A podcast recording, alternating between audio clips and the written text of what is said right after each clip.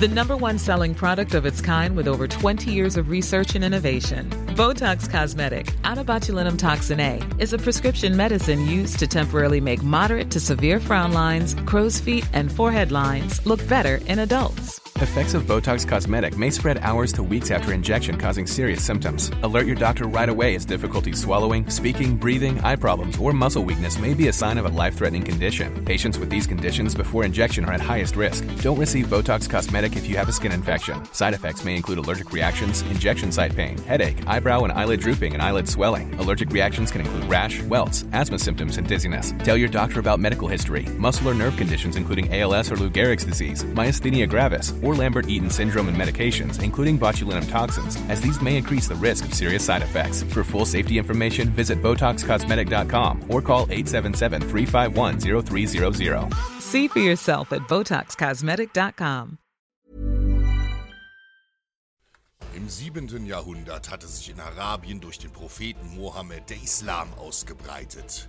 Mohammeds Nachfolger einten die Wüstenstämme Arabiens unter der grünen Flagge und begannen einen beispiellosen Eroberungszug, der die bekannte Welt in Angst und Schrecken versetzen sollte.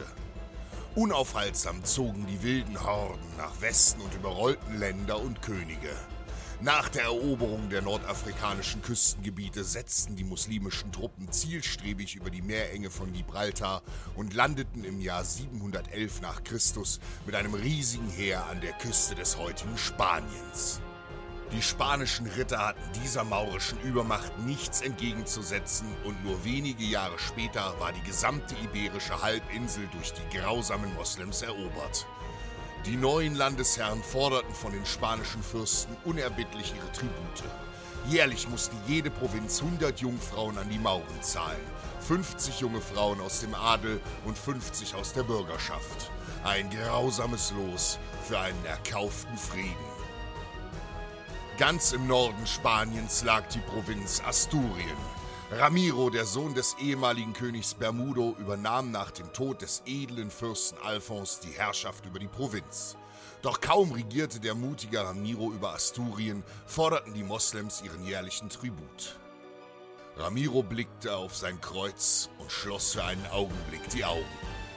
Dann erhob er sich, blitzschnell zog er in einer Drehung sein Schwert und köpfte die beiden Steuereintreiber mit nur einem Hieb. Die Köpfe rollten blutig über den Burghof.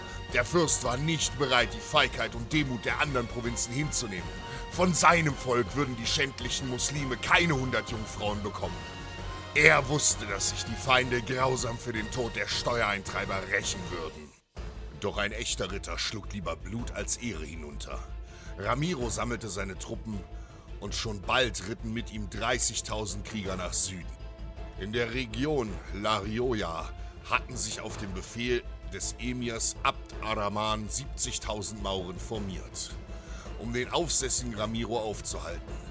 Die Rüstungen der christlichen Ritter funkelten in der Sonne, als sie auf das Schlachtfeld ritten.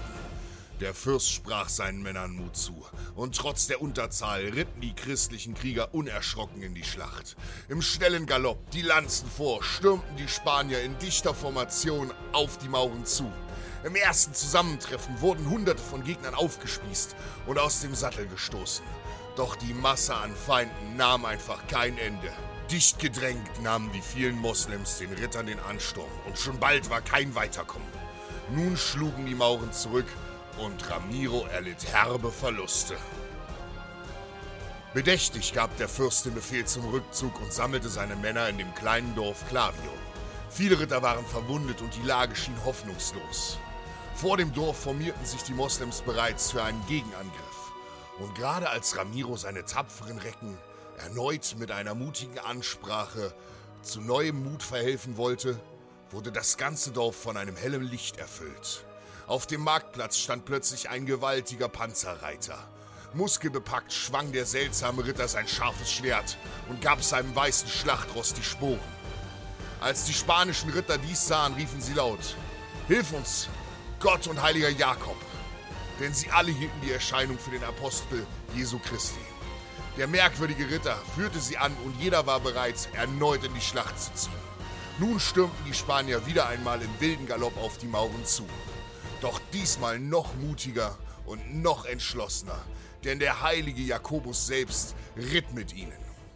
Und dann prallten die Heere aufeinander. Die Ritter schlugen und stachen wie von Sinnen auf die schreienden Feinde ein. Eine solche Wildheit hatten die Moslems noch nie gesehen. Die Christen schienen keine Angst vor dem Tod zu haben und unaufhaltsam mit Bärenkräften zu kämpfen. Moslem um Moslem wurde in einem erbarmungslosen Gemetzel niedergemacht. Es dauerte nicht lange, da lagen 70.000 Mauren tot auf dem blutigen Schlachtfeld. Ramiro und seine tapferen Ritter hatten durch die Gnade Gottes gesiegt und einer Übermacht aus Feinden gezeigt, wer die wahren Herrscher Spaniens sind. Was kostet es eigentlich, Träume wahr werden zu lassen? Nur Mut.